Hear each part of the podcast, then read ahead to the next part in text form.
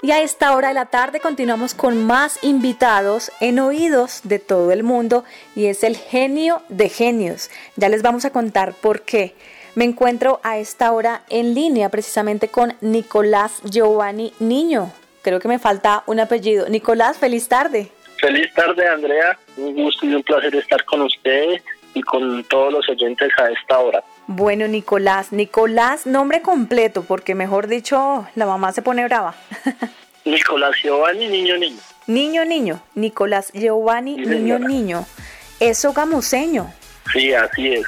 Soy oriundo pues, de, de Sogamoso, sí, toda mi familia es de, Boyacá. Eh, sin embargo, pues yo, digamos que he vivido en Litama, que es ahorita donde pues tengo la mayoría de mi familia y pues en zonas digamos de la sabana de Bogotá y zonas aledañas a Bogotá como tal. ¿A qué te dedicas actualmente? ¿Qué profesión tienes? Bueno, actualmente yo soy ingeniero mecatrónico, cuento con unos estudios en el extranjero en temas de robótica, de sistemas industriales y de inteligencia artificial. También ahorita actualmente me encuentro haciendo eh, dos maestrías en, robótica industrial y en sistemas industriales en el, eh, en el extranjero a través de, digamos que, de la virtualidad por temas de pandemia. Sí, es que cuando precisamente yo les dije a nuestros oyentes el genio de genios, Nicolás Giovanni Niño Niño es el genio de la robótica. Hablemos un poco eh, de qué es también la organización Ciencia Col. Bueno, digamos que mucha gente me llama el genio de la robótica debido a que mi enfoque principal o a lo que yo más me dedico eh, o lo que más ha sobresalido es el tema de la robótica, es el tema de, desarrollar herramientas, de desarrollar artefactos en temas de robótica para temas educativos, para temas competitivos, para temas sociales y digamos que también para temas de desarrollo ya a nivel laboral o a nivel profesional para empresas o para entidades que ya se enfocan un poco más a nivel industrial, a nivel de funcionalidad, de políticas públicas como tal.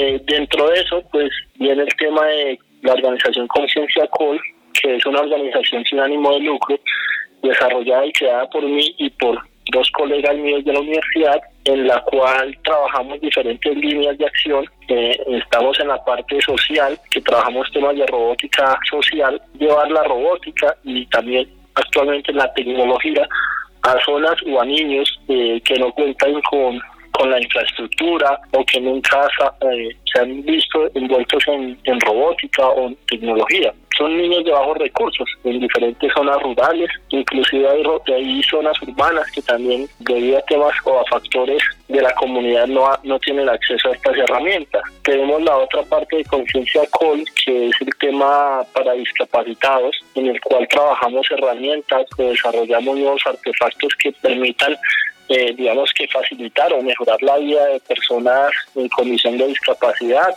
diferentes, digamos, problemáticas que él tenga en su vida cotidiana. Y ya está otra parte que es Conciencia Internacional, que nos enfocamos al área de los niños a nivel de robótica social, poderlos capacitar, poderlos, digamos que hacerles un fortalecimiento de conocimientos para que ellos desarrollen artefactos y puedan ir a competir a nivel internacional representando a Colombia, ya sea en eventos, en competencias o dar, digamos que charlas o asistir a, seminarios o diferentes actividades que se pueden realizar.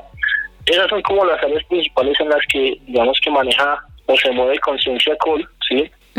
Y pues Conciencia Col nace también del tema de, de que yo realizaba eso de manera individual, de manera independiente, debido pues, a que he obtenido diferentes conocimientos, diferentes herramientas que me, que me han llegado a mí a través de todos los viajes, de todas las experiencias que he tenido, y que ha sido una forma en la cual yo he podido, digamos que, transmitir, ¿sí tienes que brindar esos conocimientos más allá de que solo yo los tenga, los puedan tener las futuras generaciones. Claro, pero a ver, rebobinemos. ¿Desde qué año empezaste a decir soy un genio de la robótica o a tener gusto por ella? He visto en otras entrevistas que desde los 5, 6, 7 años. Mira, lo que pasa es que en realidad el tema de la robótica no empezó siendo robótica, empezó como aspectos de, dañar los carros. Creo que en algunas con muchas entrevistas que me han hecho eh, se cuenta eso. Es el tema de que yo empecé con la curiosidad de, saber cómo funcionaba una muñeca, un carro que me regalaban a control remoto cuando era pequeñito.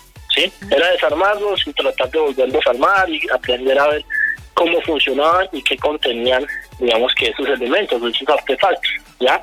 Sí. Entonces desde muy pequeñito ya empecé a, moverme, a, a, ingresar en ese campo y ya después, pues gracias a temas del colegio, a temas de, digamos, de aprendizaje individual, independiente mío, autodidáctico y ya después ya un poco más formal con, con el tema universitario, con el tema de finales de mi colegio, pude lograr o pude mejorar o enfocarme ya a lo que es como tal robótica. El tema del genio de la robótica eh, pues surge de algunas entrevistas, la verdad no recuerdo precisamente cuál fue la entrevista en la cual me catalogaron así y, y desde ahí quedó desde ahí quedó. Quedaste bautizado el genio de la robótica. Yo creería, Nicolás, que hay que ponerle como ese sello, el genio de la robótica boyacense.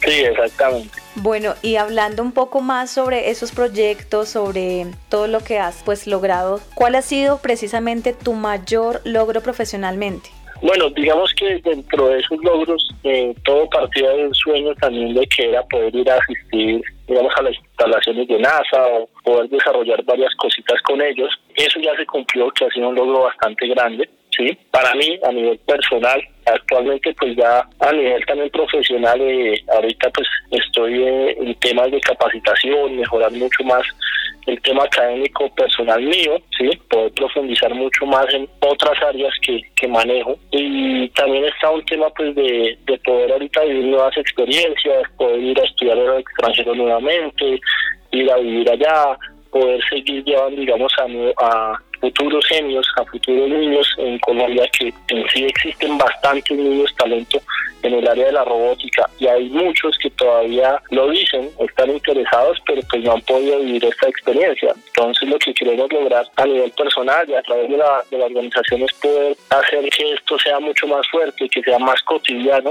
y que a nivel del gobierno se pueda implementar de, de manera pública que sea algo más real y más tangible. Bueno, queremos saber cuáles son esos proyectos o innovaciones que has creado. Dentro de esas, la famosa manilla Okidoki y pues todas esas creaciones para discapacitados y demás. En cuanto a eso, digamos que Okidoki nace de, mis prácticas a nivel de universidad, en el pregrado que yo estaba haciendo aquí en Colombia. Eso es una historia bastante, digamos que compleja, pero reduciéndola un poquito, se, se basa en que yo iba a hacer mis prácticas aquí en Colombia, sin embargo, pues yo pasé varias hojas de vida, tuve varios inconvenientes porque no me aceptaban aquí en Colombia. Entonces, de última hora yo decidí ir a Santiago de Chile, eh, interesado en un proyecto a nivel social que está desarrollando allá de una empresa que se llama Robotics Lab, en la cual desarrolla estas herramientas eh, a nivel de investigación para luego ser open source. Cuando hablamos de open source es que sea de libre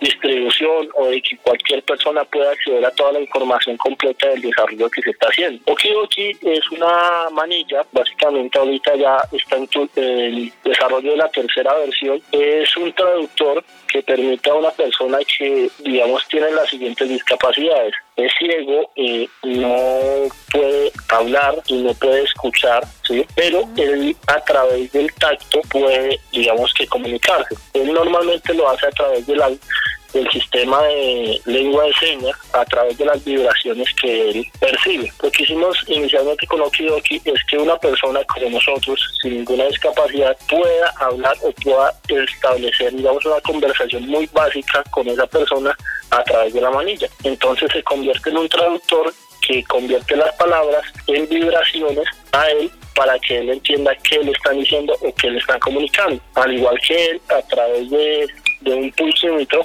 puede expresar sus palabras a la persona. Ok, magnífico. Bueno, ¿tú crees que realmente se apoya la ciencia y o la robótica como se debería en Colombia? Bueno, en cuanto a esto, digamos que haciendo una comparación con diferentes países que, que tenemos cercanos a nivel de Sudamérica y también pues de la potencia que es Japón o de grandes potencias en el extranjero, eh, podemos ver que Colombia ya ha tenido un despertar de, de algunos años para atrás gracias al tema de los estudiantes universitarios, a las universidades que han venido a empezar a apoyar a, estos talentos a que compitan, a que asistan a eventos, a que demuestren y a que desarrollen la robótica. Y más allá de la robótica, el tema de ciencia. Eh, en Colombia sí hay políticas públicas en ciencia y en tecnología, sí, innovación.